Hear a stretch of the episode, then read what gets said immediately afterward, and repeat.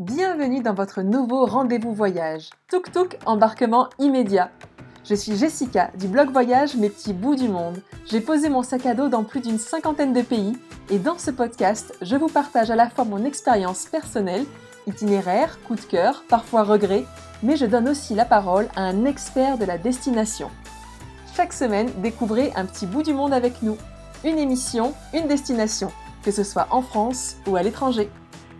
Vous pouvez aussi visionner Tuk Tuk en direct les mardis à 18h45 sur ma page Facebook ou ma chaîne YouTube Mes petits bouts du monde. Merci à Chapka Assurance, sponsor de l'émission. Bienvenue à tous dans ce nouveau rendez-vous Tuk Tuk embarquement immédiat. Aujourd'hui, direction l'Australie. On part cette fois-ci au bout du bout du monde. Je vais retracer avec vous bah, l'un de mes voyages qui a été vraiment marquant en 2016. C'était un voyage qui a eu lieu en février 2016. Donc ça va être bah, l'occasion de parler d'une partie de l'Australie parce que j'ai fait qu'un tout petit bout d'Australie sur un voyage qui a duré un mois.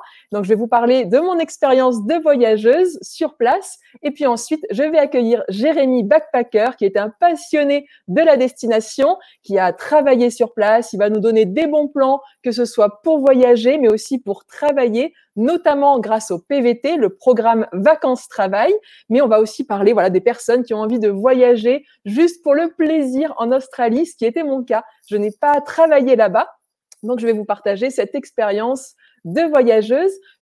Donc vous voyez l'Australie comme ça peut euh, faire rêver, les kangourous, les koalas, la van life aussi parce que c'est aussi l'occasion de faire un road trip en van, ça fait rêver beaucoup de personnes et souvent on s'imagine un voyage en Australie, voilà, dans un camion aménagé comme celui comme celui que j'ai pu prendre. Alors l'Australie, ça se situe bien sûr en pleine Océanie, c'est une île continent c'est absolument gigantesque. Rendez-vous compte, ça fait 14 fois la France. Donc, c'est vraiment un très, très grand pays.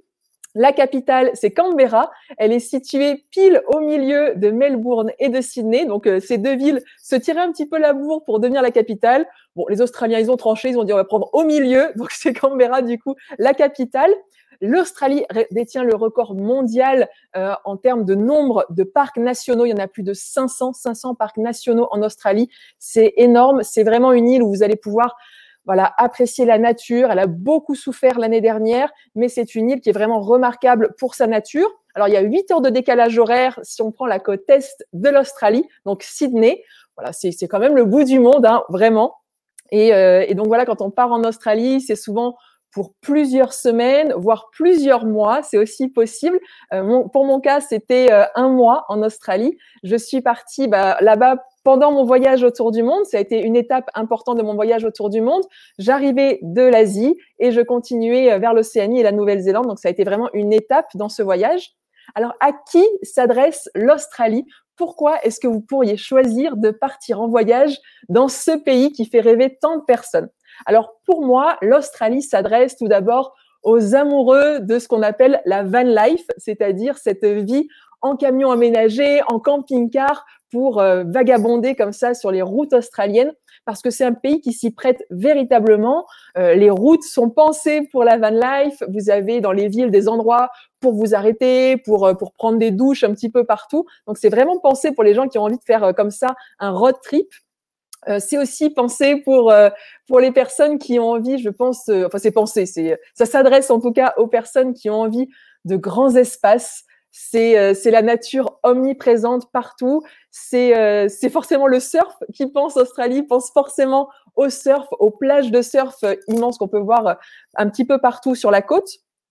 Je pense que c'est un pays qui s'adresse également aux personnes qui n'ont pas peur des petites bêtes et, euh, des grosses bêtes aussi d'ailleurs, parce que l'Australie, bon, euh, il y a plein de gens qui veulent pas y aller parce qu'ils ont peur de voir des animaux dangereux. On entend souvent l'Australie étant le, pays qui compte le plus d'animaux dangereux du monde. Il y a des programmes qui font peur comme ça un petit peu partout. Alors on va pas se mentir, il y a des bébêtes dangereuses en Australie, il y a des araignées un petit peu dangereuses, ce genre de choses, mais ça fait partie du jeu, ça fait partie de l'Australie. C'est un pays qui est riche d'animaux endémiques qu'on ne peut trouver que en Australie. Forcément, la famille des marsupiaux, ce sont les koalas, les kangourous, le diable de Tasmanie aussi en fait partie.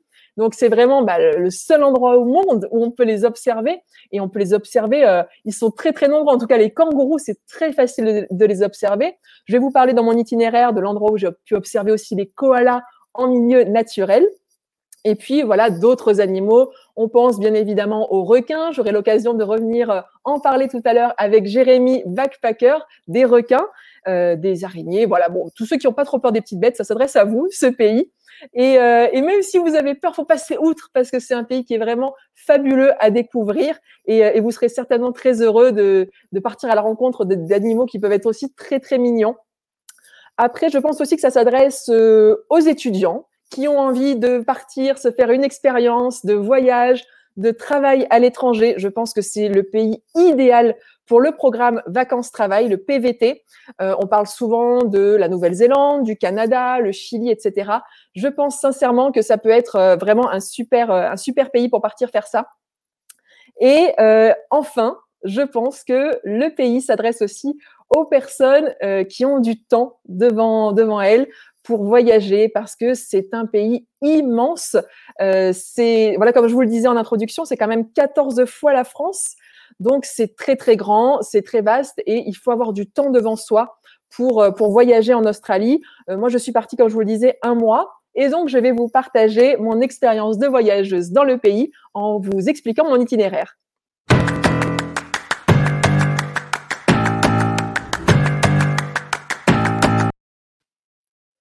Donc, je suis partie de Sydney et je suis allée jusqu'à Adélaïde.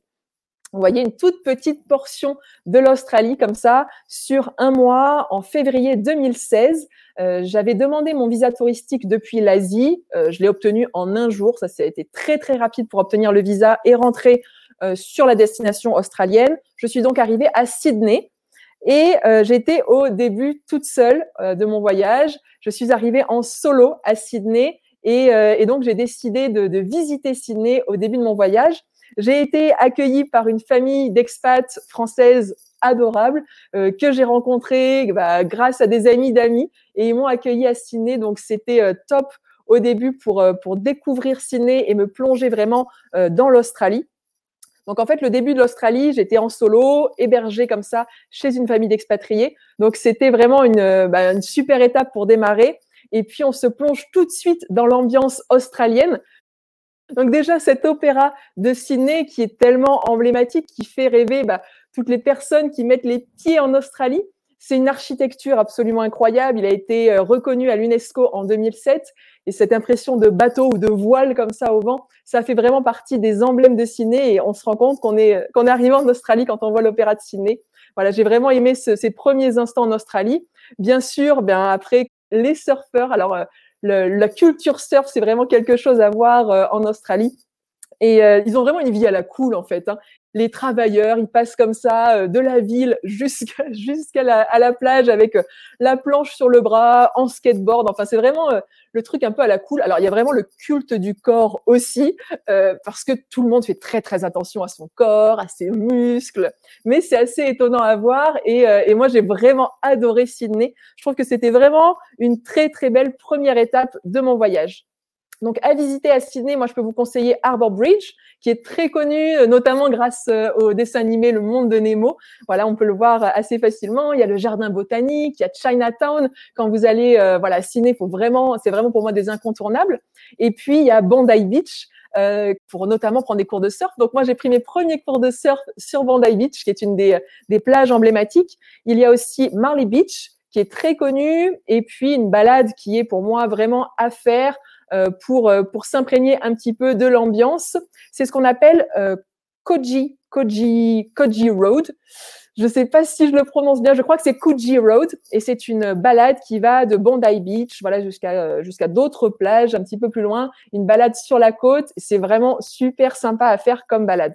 Et donc j'en ai profité pendant ce, ce temps où j'étais à Sydney pour trouver bah, des voyageurs pour faire un petit bout de chemin avec moi. Euh, donc j'ai été sur plein de sites, sur des groupes Facebook de, de, voyageurs en Australie, des groupes anglais, des groupes français aussi, pour trouver des personnes qui avaient envie voilà, de, de partager un petit bout de voyage avec moi. Et du coup, eh bien, c'était c'était super top parce que j'ai rencontré une française et deux allemandes et ensemble, on a fait un petit bout de chemin direction Melbourne. Donc en partant euh, en direction de Melbourne, on a longé la côte également. On est passé aux Eight Pools. Les eight pools, ce sont des piscines naturelles. Euh, notamment, il y en a une qui est en forme de 8. C'est pour ça qu'elle s'appelle les eight pools. Et ce sont des piscines voilà, qui se remplissent simplement avec les vagues. Donc, c'est vraiment un très, très beau spot naturel euh, à voir quand on est sur la route. Euh, par contre, il faut faire assez attention parce que ça peut être dangereux. Si on est marée haute, rapidement, on peut se trouver pris par les, par les vagues et ne pas revenir. Donc voilà, je vous conseille le spot, mais faites quand même attention euh, voilà, si, si, euh, si la marée est un petit peu haute. Donc, on continue le road trip et donc on arrive à Melbourne. Melbourne, c'est une ville qui est euh, cosmopolite. C'est une ville qui, vit énormément la nuit. Elle a été reconnue parmi les villes les plus agréables du monde, mais je crois genre pendant sept ans d'affilée. Euh, et aujourd'hui, elle est toujours dans le top 3 des villes qui sont les plus cool à vivre, où euh, la qualité de vie est vraiment top. Donc, c'est une, une, ville qui est vraiment à découvrir, Melbourne. Moi, j'ai apprécié y passer quelques jours aussi. Euh, et c'est là-bas que j'ai loué mon van euh, pour faire un road trip, parce qu'au début du voyage, avec les deux Allemandes et la Française, on était simplement en voiture. Et euh, mon cousin Fabien m'a rejoint à Melbourne et l'idée c'était qu'on parte faire un road trip tous les deux. Donc on a loué un super van comme on peut s'imaginer en Australie, coloré et tout. Donc c'était quand même super sympa. Je me la racontais un peu sur le van, hein, faut bien l'avouer. J'ai essayé de faire ma surfeuse aussi moi australienne et c'était euh, c'était vraiment euh, super sympa de louer ce van. Et du coup, on est partis tous les deux avec Fabien, donc mon cousin, euh, pour quelques quelques jours, quelques semaines sur la Great Ocean Road. La Great Ocean Road, c'est une des routes les plus emblématiques d'Australie, les plus belles d'Australie aussi. C'est une route qui est sinueuse, euh, qui, longe comme ça la côte. Elle fait 243 km de long, euh, cette, cette côte, cette Great Ocean Road.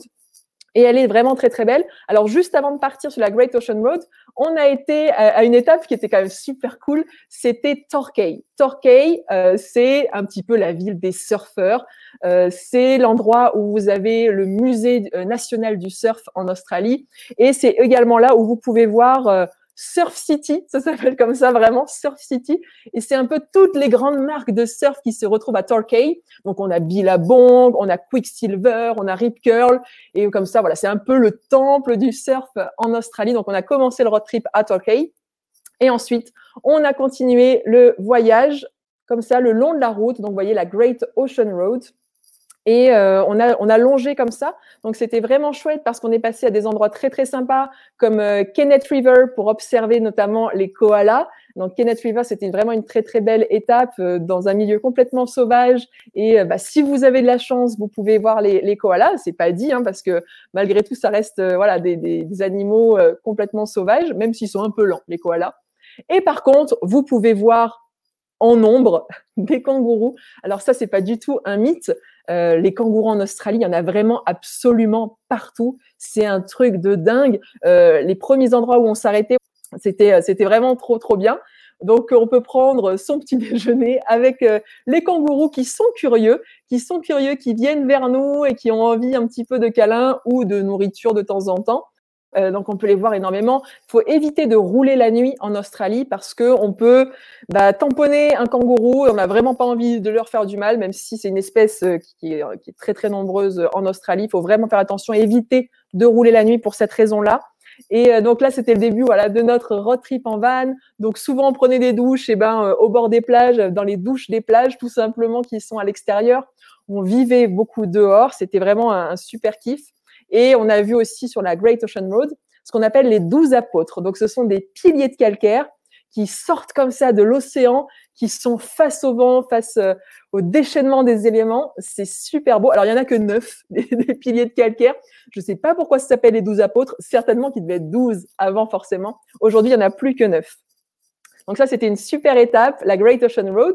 On a aussi été en route euh, goûter du vin parce que le vin australien est très connu, très réputé. Alors en plus, entre nous, quand vous êtes français, on a tendance à vous faire confiance sur la dégustation de vin assez facilement. Ça, c'est juste notre réputation de français. Et c'était plutôt cool d'aller goûter du vin parce que, voilà, on m'en faisait goûter plein simplement parce que j'étais française. Et ensuite, euh, je suis arrivée à Adélaïde. Donc qui est le, bout de mon voyage. Adélaïde, c'est aussi une ville très cool. Euh, la vie nocturne est vraiment importante. Moi, je me rappelle de Victoria Square, qui était très sympa pour euh, passer des moments entre voyageurs, mais il y a aussi beaucoup, beaucoup de locaux qui se retrouvent là-bas.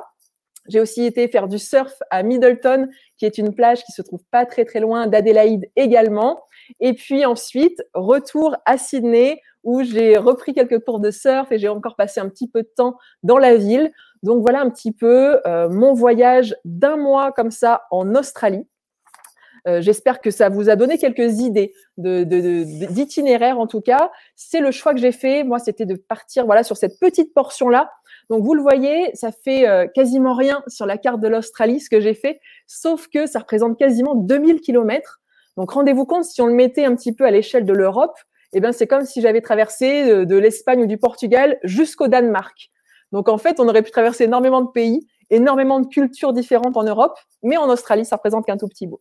Et si j'avais des regrets, ça serait ça, ça serait le fait que bah, on passe beaucoup de temps euh, sur les routes, beaucoup de temps au volant, et les paysages ne sont pas si variés que ça. Euh, parce que bah, c'est tellement grand que si on veut pouvoir changer de paysage, eh il va falloir passer sur la côte ouest ou euh, voilà partir complètement dans le centre etc.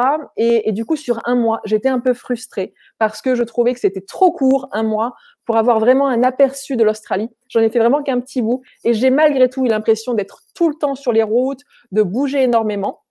Autre regret que j'ai sur l'Australie, c'est que c'est un pays qui est cher. Euh, c'est le pays qui m'a coûté le plus cher, je pense, avec la Nouvelle-Zélande dans mon voyage autour du monde. Euh, c'est pour ça que ça va être intéressant d'avoir les conseils de Jérémy qui nous propose de travailler sur place pour notamment continuer à voyager. Donc ça, ça peut être super chouette. Et donc, je vous propose forcément d'accueillir Jérémy pour qu'il nous parle de son expérience d'expert de la destination.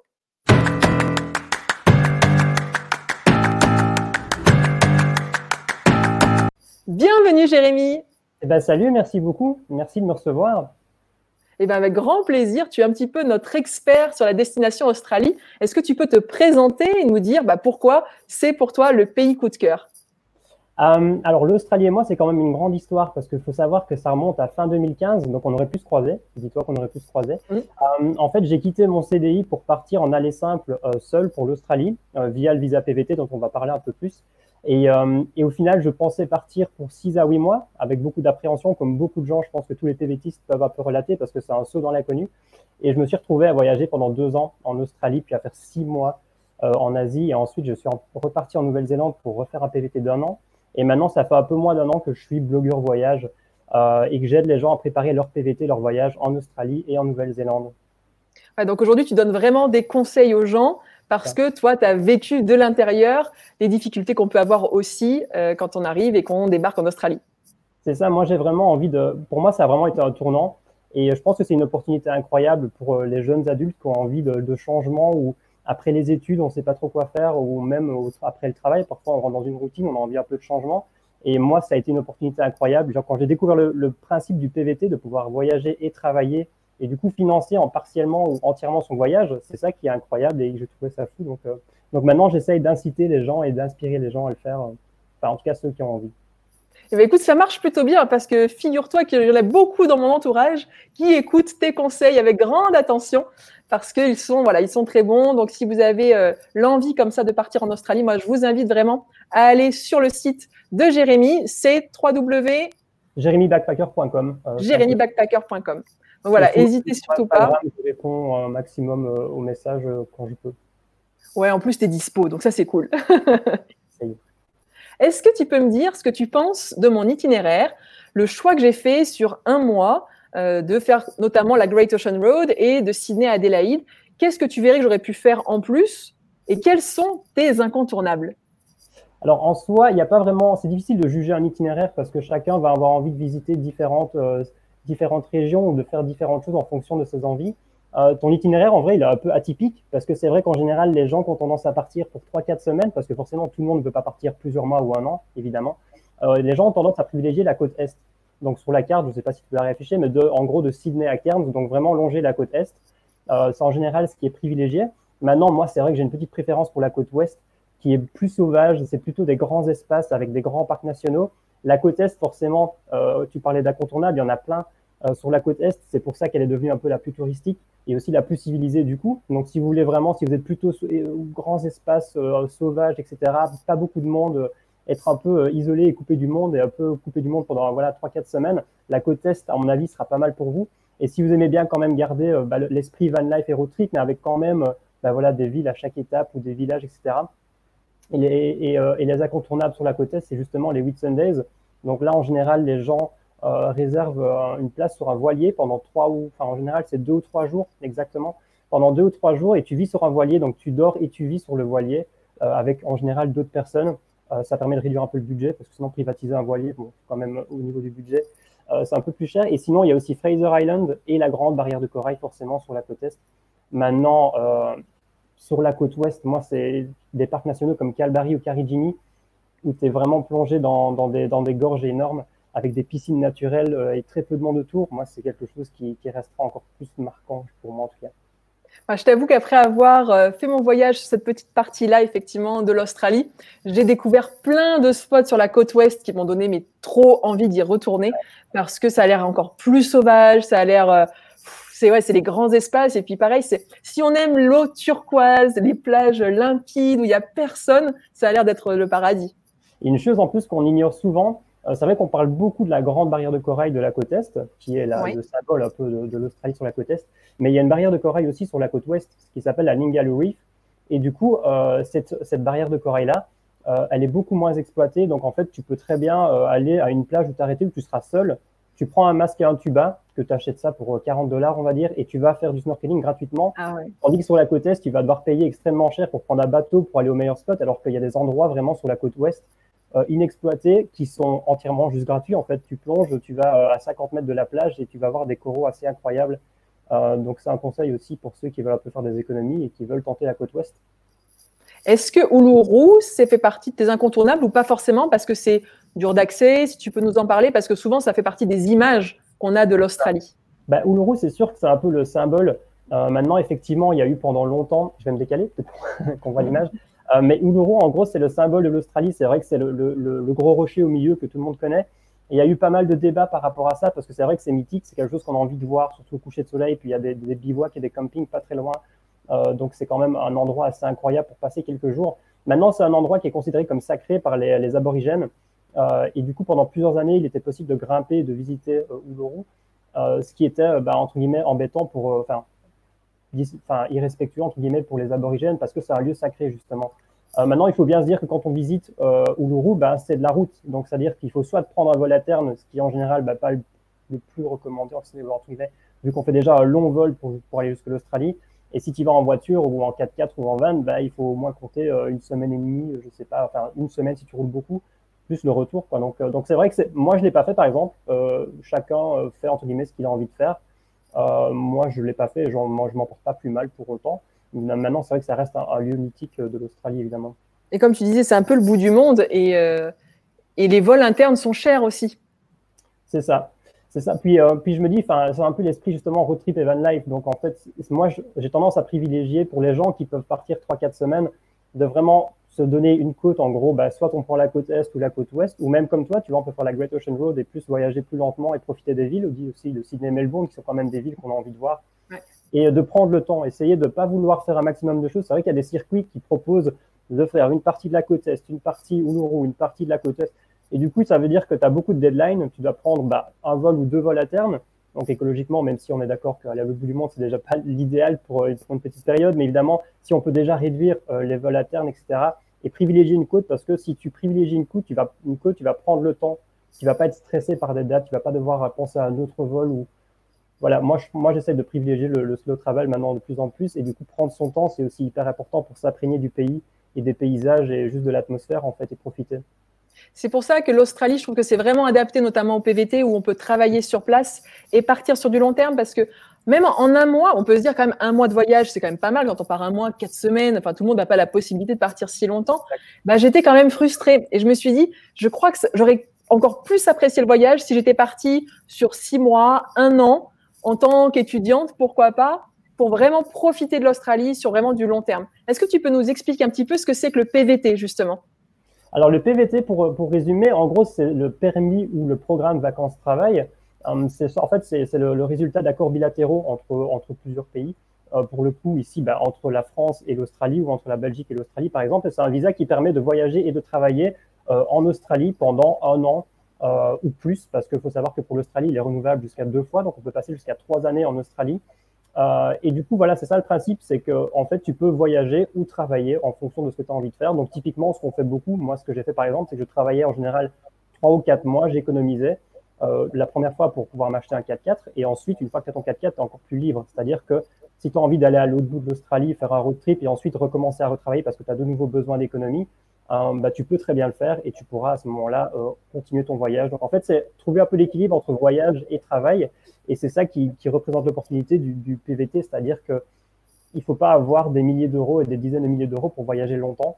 Moi, typiquement, c'est vrai qu'il y a des conditions quand même. Il faut avoir entre 18 et 35 ans pour un peu préciser. Ouais. Euh, 18 et 35 ans. Entre 18 et 35 ans pour les Français, entre 18 et 30 ans pour les Belges. D'accord. La Belgique euh, est un peu à la ramasse pour ça. oui, parce que Jérémy est belge. Hein. Je ne sais pas si on l'a dit ou si vous avez entendu son petit accent. si je dis 70 ou 90, normalement, les gens vont vite comprendre tout de suite. Mais, euh, mais non, les deux autres conditions, c'est qu'il ne faut pas avoir d'enfant à charge euh, avec soi quand on part. Donc, c'est un peu bizarre parce que ça veut dire que vous pouvez le laisser en France si vous voulez, mais bon, personne ne fait ça. et sinon, l'Australie exige quand même d'avoir au moins les fonds suffisants, donc équivalent à 5000 dollars australiens, qui, ce qui est plus ou moins entre 3000 et 3500 euros en fonction du taux de change euh, de côté. Donc, en fait, avoir accès à cette somme, c'est-à-dire que les Australiens ne veulent pas que vous arriviez avec 0 euros et que vous soyez à la rue, entre guillemets, ce qui est compréhensible. Maintenant, il faut avoir accès à cette somme, mais il ne faut pas l'avoir sur soi. C'est-à-dire qu'il faut pouvoir prouver que sur son compte en banque, on a ça. Moi, typiquement, je suis parti avec 1000 euros euh, et j'ai voyagé au final bah, deux ans et demi euh, avec ces 1000 euros de base parce qu'ensuite, j'ai travaillé pour financer ça. Donc, c'est ça qui est assez incroyable et que j'essaye d'expliquer aux gens.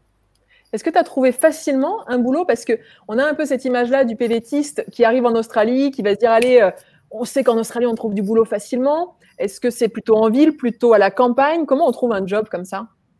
Alors, euh, il y a plusieurs choses sur le travail. On pourrait faire un live juste sur le travail en Australie parce que c'est quelque chose. Il faut accepter déjà le fait que on va probablement, vous allez probablement, si vous partez en PVT en Australie, sortir de votre zone de confort.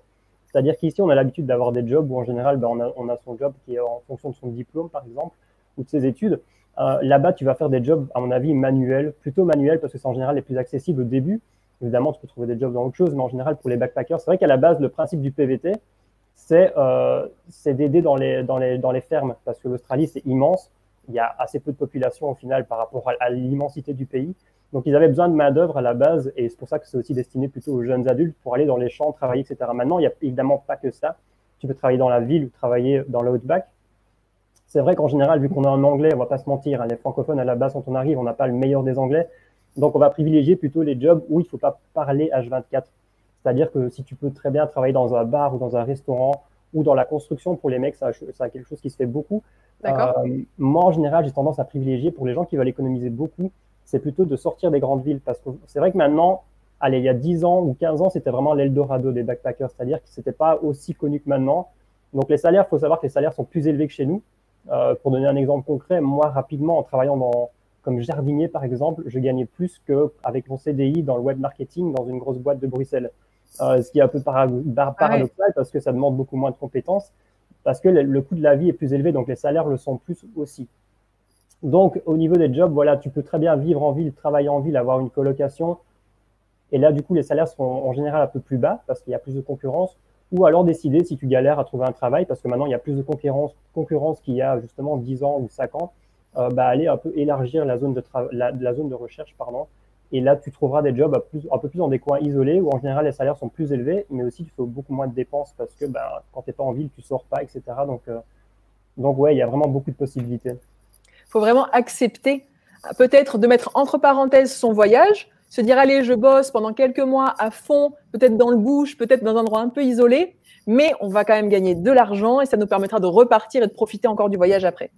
C'est ça, c'est ça, euh, c'est ça que je dis, c'est que après chacun fait comme il veut. Il y a des gens qui vont travailler pendant six mois, ils vont se dire allez pendant six mois je travaille comme un forcené et après tu t'économises pour les six prochains mois. Donc après c'est une question de gestion. Tu peux aussi faire du bénévolat. Euh, ça c'est un type de travail dont on parle moins. Moi typiquement j'ai fait un mois de bénévolat dans un refuge pour bébés kangourous. Euh, oh, mais là tu vas faire rêver trop de gens, tu sais. on aurait dû mettre des photos. Mais, mais en vrai tu parlais justement du fait de faire des accidents avec des kangourous la nuit. Donc je déconseille vraiment de rouler la nuit. Euh, déjà pour vous parce que c'est dangereux, mais en plus pour les, kangourous qui se déplacent beaucoup la nuit. Et justement, ben, à cause de ces accidents-là, il y a beaucoup de kangourous qui sont retrouvés dans les poches de la maman et qui sont justement amenés dans des, dans des, dans des refuges, des orphelinats pour kangourous comme ça. Et du coup, là, typiquement, c'est un truc où ils cherchent des bénévoles parfois et du coup, c'est une expérience incroyable parce que bah, là, je, je signe mille fois pour le refaire alors que c'est pas rémunéré, mais c'est une expérience inoubliable, tu vois. Et dans ces cas-là, comment est-ce que tu trouves les offres? Il y a des sites spécialisés? Alors, ouais. Au niveau, du, au niveau des jobs plus classiques, il y a un peu la Bible euh, pour les backpackers qui s'appelle Gumtree. Euh, je ne sais pas si je pourrais l'écrire, mais Gumtree, c'est G-U-M-T-R-E-E, -E, euh, mhm. qui est un peu le bon coin, mais il y a vraiment de tout. Il y a des colocations, il y a des voitures, il y a des jobs, il y a tout. et au niveau des bénévolats, plutôt les actions, les missions bénévolat, c'est le site qui s'appelle Lpix, lpix.net, qui est quand même une plateforme qui est devenue très connue et très réputée en Australie et en Nouvelle-Zélande. Il y a aussi le woofing, mais là, c'est plutôt dans des fermes biologiques en général. Et tu as aussi Workaway, si je dis pas de bêtises. En gros, il faut payer un petit abonnement euh, mais c'est vraiment pas cher parce que, ben, je veux dire, si tu payes 20 euros pour une année, en, deux nuits, c'est remboursé, tu vois. Euh. D'accord. Bon, en tout cas, tu nous donnes, euh, tu nous donnes des idées, tu nous fais rêver. c'est vrai que ça fait partie des choses bah, qu'on a envie de faire quand on part en Australie, qu'on s'imagine. Est-ce que par contre, tu penses qu'il y a des activités qu'il faut pas faire, qui sont vraiment pas éthiques j'ai entendu parler déjà de, faux refuges pour koalas ou des choses comme ça. Est-ce que tu peux nous en dire un petit peu plus? C'est toujours après c'est toujours un peu difficile parce que c'est vrai qu'il y a des c'est tout est fait entre guillemets pour attirer le touriste. Il faut savoir que les touristes on a un peu euh, justement bah, les, les, les, cibles de, toutes ces de tous ces endroits par exemple. Maintenant il y a un truc que je déconseille vraiment de base c'est d'aller plonger avec des requins mais en mode dans les cages. Euh, ça c'est le truc justement t'en parlais pendant pendant ton live. Euh, c'est une pratique que moi, j'ai pas du tout envie de cautionner parce que pourquoi aller dans une cage et attirer un requin et le frustrer pour notre plaisir personnel? Moi, c'est quelque chose que j'ai pas envie. Euh, surtout que le requin à la base ne considère pas l'humain comme une proie, donc ça n'a aucun sens. C'est vraiment dramatiser l'image du requin. Euh, tout à fait. Si je dis pas de bêtises, je crois qu'on a plus de chances de mourir d'une noix de coco qui tombe d'un cocotier que d'une attaque de requin. J'ai entendu ça déjà, oui. Il faut quand même se dire que voilà, l'image du requin a été diabolisée il y a très peu de chances euh, justement que vous ayez surfé et que vous ayez une attaque de requin. C'est en général c'est le requin qui prend la personne euh, pour une pour une proie parce qu'à cause de l'ombre. Souvent pour une tortue. C'est pour ça que les surfeurs se font souvent attaquer parce qu'avec la planche et les bras et les jambes qui dépassent de la planche, ils pensent malheureusement que ça peut être une tortue et c'est pour ça qu'il y a des surfeurs qui se font croquer de temps en temps. C'est ça. souvent, souvent, tu extrapoles à mon avis. Je pense que ça reste rare, heureusement. Ça reste euh, rare, oui, oui. Et sinon, tu peux plonger. Moi, typiquement, sur la côte ouest, une expérience incroyable que j'ai fait, c'est plonger avec un requin baleine. Alors, faut faire attention, on va bien choisir des, des tours éco-responsables. Justement, moi, je suis en, j'échange beaucoup avec une, une, agence qui est 100% française, qui est basée en Australie, parce qu'eux sont des experts, ils connaissent tous leurs produits, ils connaissent toutes les agences, ils connaissent tous les tours opérateurs. Et du coup, ils peuvent te conseiller. Et du coup, moi, ça me permet de pouvoir conseiller gens aussi sur les, les bons tours à prendre.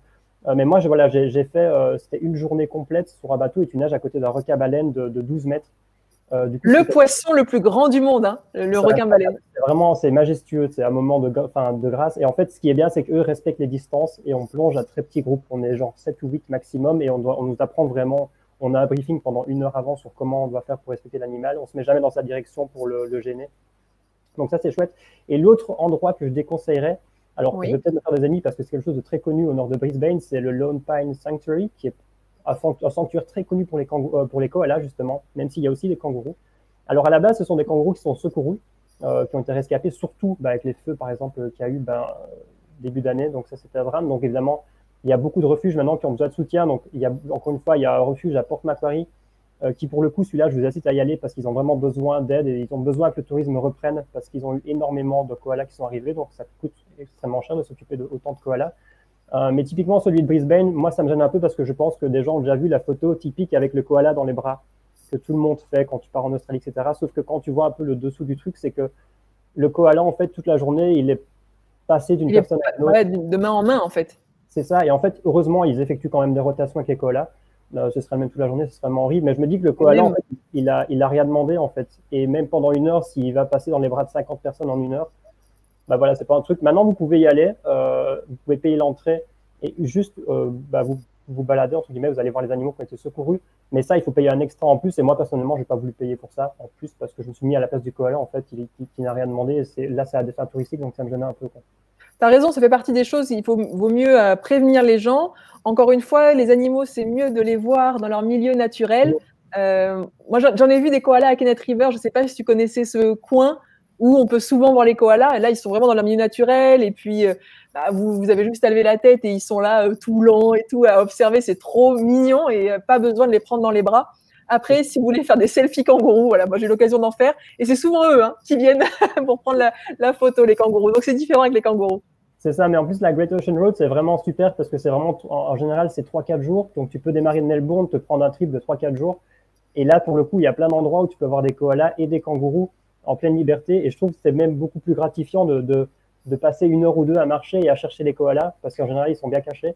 Et du coup, tu as, as, vraiment le, le bonheur d'en voir un parce que tu as cherché pour et parce qu'on ne l'a pas mis dans les bras en plus. C'est vrai, complètement.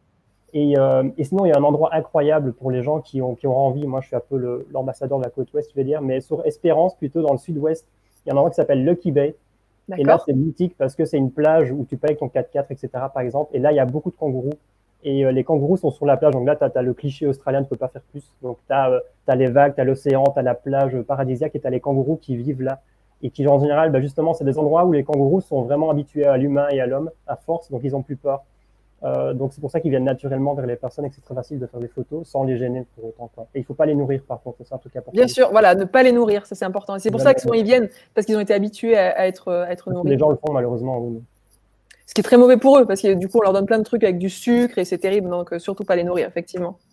Et euh, j'ai une petite question, est-ce que toi tu avais acheté ton van hein? Euh, J'ai acheté mon 4x4 avec un, avec un, un, un travel mail que j'ai rencontré sur place en plus avec une tente de toit. Toi, c'était pas un van, c'était un 4x4 tente de toit, c'est ça?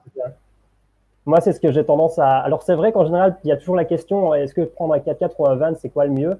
Euh, Moi, j'ai tendance à conseiller le 4x4 pour profiter pleinement de l'Australie, surtout ceux qui partent en PVT, parce qu'en général, quand tu pars pour 3-4 semaines, tu loues. Euh, et donc, en général, louer un van, ça revient moins cher que louer un 4x4. Mais si tu pars en PVT, tu as l'occasion d'investir dans un bon véhicule, un bon 4x4 avec une tente de toit, c'est quand même euh, le summum parce que tu vas dormir sur le toit de ta voiture. Des fois, tu vas dormir dans des endroits incroyables le matin, tu te réveilles, tu ouvres la tente et tu as vu sur la plage et où le bouche. Et c'est assez incroyable. Du coup, oui, pour, la, pour voir pleinement l'Australie et profiter, profiter, pleinement sans être limité par les, les campings ou les accès à 4x4, c'est vrai que c'est mieux. Maintenant, si vous faites uniquement la côte Est et que vous partez 3-4 semaines, bah là, louer un van, c'est amplement suffisant parce que c'est plus civilisé. Euh, D'accord. C'est même limite plus facile, entre guillemets, qu'un gros 4x4 parfois dans les villes. Notamment, en roulant 4x4 avec euh, un gros 4x4 à Sydney ou Melbourne, c'est pas forcément le plus simple. Mais, euh, mais donc voilà, côte Est et Great Ocean Road, le van, ça suffit. Si vous voulez faire plus, moi j'ai tendance à conseiller les 4x4. Et en termes de location, est-ce que tu peux nous donner des, des idées de budget? Parce que moi j'avais la sensation que l'Australie coûtait cher en partant un mois. Est-ce qu'on peut avoir comme ça une idée pour des personnes qui ne veulent pas faire de PVT, qui veulent voyager en Australie? Voilà, une idée de budget euh, à prévoir. Peut-être par exemple combien ça coûte de boire une bière à Sydney, ce genre de choses ça, ça pique. Moi, moi qui suis belge, la bière, comme je t'ai dit, la bière, ça m'a fait mal parce que c'est en, en, pleine ville. C'est pour ça que je dis, en fait, le coût de la vie en Australie est élevé. Et en pleine ville, si vous voulez une bière dans un bar, ça peut être du 6, 7, 8, 9 dollars pour une seule bière. Euh, donc, effectivement, il y a une boisson qui est très mythique parmi les backpackers, s'il y en a ici qui, m'entendent, c'est le Goon, qui est le vin vraiment pas cher, le cubique que, que les backpackers achètent pour boire et partager entre nous parce que c'est vraiment pas cher. Maintenant, pour revenir à la question du budget, j'ai demandé justement à, à, Sydney Facile, qui est l'agence qui 100% francophone, qui m'aide beaucoup euh, et qui aide les gens aussi à préparer leur voyage, ceux qui veulent. En gros, pour faire la côte Est, ils m'ont dit pour trois semaines pour deux personnes, qui est quelque chose qui se fait beaucoup, je pense, parce que trois semaines, c'est déjà bien de prendre trois semaines sur une année. Euh, il faut compter, alors attends, que j'ai noté ça, que je dise pas de bêtises, environ euh, 2000 euros par personne sur place, donc sans l'avion. Sans l'avion, d'accord. Sans l'avion. Donc, en comptant la location du van pour trois semaines, euh, les activités phares comme les Whitsundays, euh, Fraser Island ou saut en parachute, par exemple, plus la nourriture, plus l'essence, parce qu'il faut savoir que la côte Est, en général, Sydney-Cairns, c'est 2500 km. Donc, euh, c'est un truc, c'est des distances qu'on n'a pas l'habitude de faire, évidemment. Mais là, pour le coup, tu vois, tu disais que toi, dans ton, dans ton tu avais l'impression de faire beaucoup de routes par moment. Mais sur la côte Est, tu as vraiment beaucoup de spots. Donc, tu as vraiment beaucoup d'endroits où tu peux faire des pauses et profiter. Euh, mais voilà, donc je dirais plus ou moins 2000 euros, 2000, 2500. Après, ça dépend des personnes, tu sais, c'est tellement. Bien sûr, le, le, budget, ça dépend de comment on voyage, de comment on consomme Une aussi. qui va louer un camping-car, tu vois, ça va être un autre budget, donc euh, évidemment. Alors maintenant, on va passer à une rubrique que j'aime beaucoup, c'est le voyage à la maison. Est-ce que tu peux nous donner des idées de choses à ramener euh, Peut-être déjà niveau gastronomie, est-ce qu'on peut ramener des petits trucs pour essayer de se replonger un peu dans l'Australie quand on rentre à la maison? Il faut savoir qu'en tant que Français, vous avez la chance d'avoir des pays où il y a la meilleure nourriture du monde, donc vous allez être un peu déçu malheureusement en Australie. Ah oui, je flatte un petit peu. euh, en Australie, c'est vrai que c'est pas connu pour, euh, pour l'art culinaire. Hein. Ils, ont, ils ont surtout les Tim Tam qu'on connaît bien, qui sont un peu des biscuits comme ça, qui sont très typiques euh, d'Australie, que tout le monde goûte. Il y a la Vegemite, que personnellement, je pense que 99% des backpackers n'aiment pas, ou des Français n'aiment pas, mais c'est quelque chose de mythique que tu as envie de tester parce que bah, là, ils goûtent la Vegemite, parce que c'est quelque chose un peu de mythique. Donc, niveau nourriture, c'est vrai que c'est pas là où il y aura les meilleurs souvenirs à ramener, je pense, pour être honnête. Hein. Le jour où j'ai goûté pour la première fois de la Vegemite, à ce moment-là, j'étais dans mon auberge de jeunesse à Sydney. Euh, pour le petit déjeuner, il y avait de la Vegemite à côté, des pâtes à tartiner et autres beurre confiture. Je me suis dit, tiens, ça va être sympa, je vais goûter. Et honnêtement, je n'avais pas du tout la moindre idée de ce que j'allais goûter. J'ai imité les Australiens qui mettaient du fromage par-dessus. C'était horrible. En fait, je m'attendais pas du tout à ça, mais c'est un goût de poisson super salé. C'est voilà. Il faut goûter, mais c'est un rituel. Tu vois, quand tu arrives dans ton auberge, il y aura d'office de la Vegemite et c'est un passage par lequel tu dois passer. Complètement, je suis d'accord avec toi. Et du coup, est-ce que tu aurais d'autres souvenirs qu'on pourrait ramener, pas forcément culinaires? Euh, du coup, c'est vrai qu'il y a des, un peu des incontournables. Il y a un truc qui est original, qu'un pote à moi, justement, celui avec qui j'ai acheté le 4x4, il a ramené un didgeridoo. je ne sais pas si les gens peuvent voir. En gros, ce sont des énormes euh, tubes qui sont, bah, c'est une, euh, une, culture de, c'est issu de la culture aborigène forcément. Et du coup, ça permet de faire la musique avec. Alors forcément, ça demande beaucoup d'entraînement. Euh, mais c'est vraiment un souvenir original et vraiment cool parce qu'en plus, il faut essayer de trouver les vrais parce que forcément, il y a des copies, mais ça permet aussi d'aider un peu les aborigènes, etc. Avec des peintures typiquement aborigènes et c'est vraiment, même si tu n'en fais pas, en fait, c'est un super souvenir à garder et à avoir. Il y a aussi les boomerangs, pareil, un peu dans l'esprit euh, parce que tu peux avoir des peintures aborigènes aussi qui sont super chouettes. Et ça, ça rentre un peu plus facilement dans la valise, on va dire. C'est très euh, emblématique de l'Australie aussi, le boomerang. Moi, j'en ai ramené un aussi et euh, il était décoré et je me suis permis aussi, moi, de le décorer sur la partie, euh, l'autre partie qui n'était pas encore écrite. Et du coup, j'ai marqué aussi quelques petits souvenirs de voyage dessus. Moi, je t'avoue que j'aurais trop aimé ramener une planche de surf parce que c'est quand même le truc que tu peux ramener d'Australie, mais bon, il faut, c'est un budget, quoi, tu vois, en tant que backpacker. Puis après, j'ai fait l'Asie, moi, directement, donc aujourd'hui, me traque ma planche de surf pendant six mois en Asie, c'était pas l'idéal. mais sinon, qu'est-ce que j'ai noté aussi? Ah oui, les panneaux de route avec, euh, tu sais, le, signe, la attention Australie, etc. C'est un truc qui est facile à avoir et qui a en général un bon souvenir aussi. Euh, c'est vrai que c'est assez rigolo à ramener. On peut s'en servir après à la maison en déco. C'est ça. Ce genre de petit panneau qui fait vraiment forcément penser à l'Australie. Exact. Bah écoute, euh, c'est déjà pas mal niveau. niveau ouais, carrément. Niveau souvenir. Et il me semble que tu voulais juste nous conseiller un livre à lire si on a envie de se plonger dans le pays, peut-être avant de partir ou en rentrant. Et on terminera l'émission sur ce livre. C'est ça. Bah écoute, tu parlais justement du livre des Best Jobbers, euh, qui pour le coup est un des livres les plus récents, qui est vraiment beau. Euh, j'ai l'occasion de le voir, il est vraiment vraiment top. Et ensuite, moi, il y a un livre que j'ai envie de conseiller parce que moi j'ai vu le film, donc il y a un film aussi qui s'appelle Tracks. Donc c'est juste euh, Tracks T-R-A-C-K-S. Et c'est l'histoire de la Camel Lady. c'est quelque chose qui est assez, connu en Australie. En fait, elle arrivait à Alice Springs avec 5 dollars en poche et elle a décidé de, travailler et d'apprendre à, gérer des chameaux parce qu'en fait son rêve c'était de marcher de Uluru jusqu'à la côte jusqu'à la côte ouest et donc, elle a fait 2000 km euh, dans le bush avec ses chameaux. Et c'est une histoire vraiment qui, où tu découvres la vraie Australie et pas uniquement l'Australie civilisée avec les belles plages, mais tu découvres la vraie Australie. Le bush, ouais, Et du coup, même le film est vraiment, vraiment bien fait, donc ça s'appelle Tracks, et je vous le conseille vraiment. Et j'avais une petite anecdote aussi, si tu me laisses deux minutes, sur le groupe ACDC, parce qu'elle est super cool. En plus, on me l'a raconté justement quand j'étais en Australie. Tout le monde connaît la chanson Highway to Hell de ACDC, j'imagine. Et en fait, l'origine de cette chanson. On dit ACDC les Français, mais. Euh, ah, pardon, pardon. non, mais en gros, à la base, ils vivaient pendant une certaine période à Perth. Euh, non, à Fremantle, qui est un petit village au sud de Perth. Et en fait, tous les soirs, ils sortaient à Perth pour, euh, pour sortir et faire la fête et boire un coup. Et au moment du retour, ils étaient forcément un peu alcoolisés, donc ne faites pas, pas ça chez vous. Mais ils devaient reprendre cette autoroute de Perth à Fremantle. Et vu qu'ils devaient la prendre tous les soirs un peu bourré, bah, du coup, c'est devenu la Highway to Hell et ils en ont fait une chanson. D'accord, l'anecdote est cool. Merci de nous la raconter. Non, c'est sympa, t'as bien fait de nous la raconter. Et du coup, oui, juste avant, tu parlais du livre des Best Jobbers. C'est le cadeau qui est à gagner ce soir. Les Best Jobbers, c'est Elisa et Max. Ils, ont, ils sont devenus des, ils font partie des meilleurs blogueurs voyage en France parce qu'ils ont commencé en gagnant le Best Job in the World, carrément. Donc, le Best Job in the World, c'était le fait de partir en Australie s'occuper notamment d'animaux en Australie. C'est ce qu'ont ce qu'on fait Elisa et Max il y a plusieurs années de ça maintenant.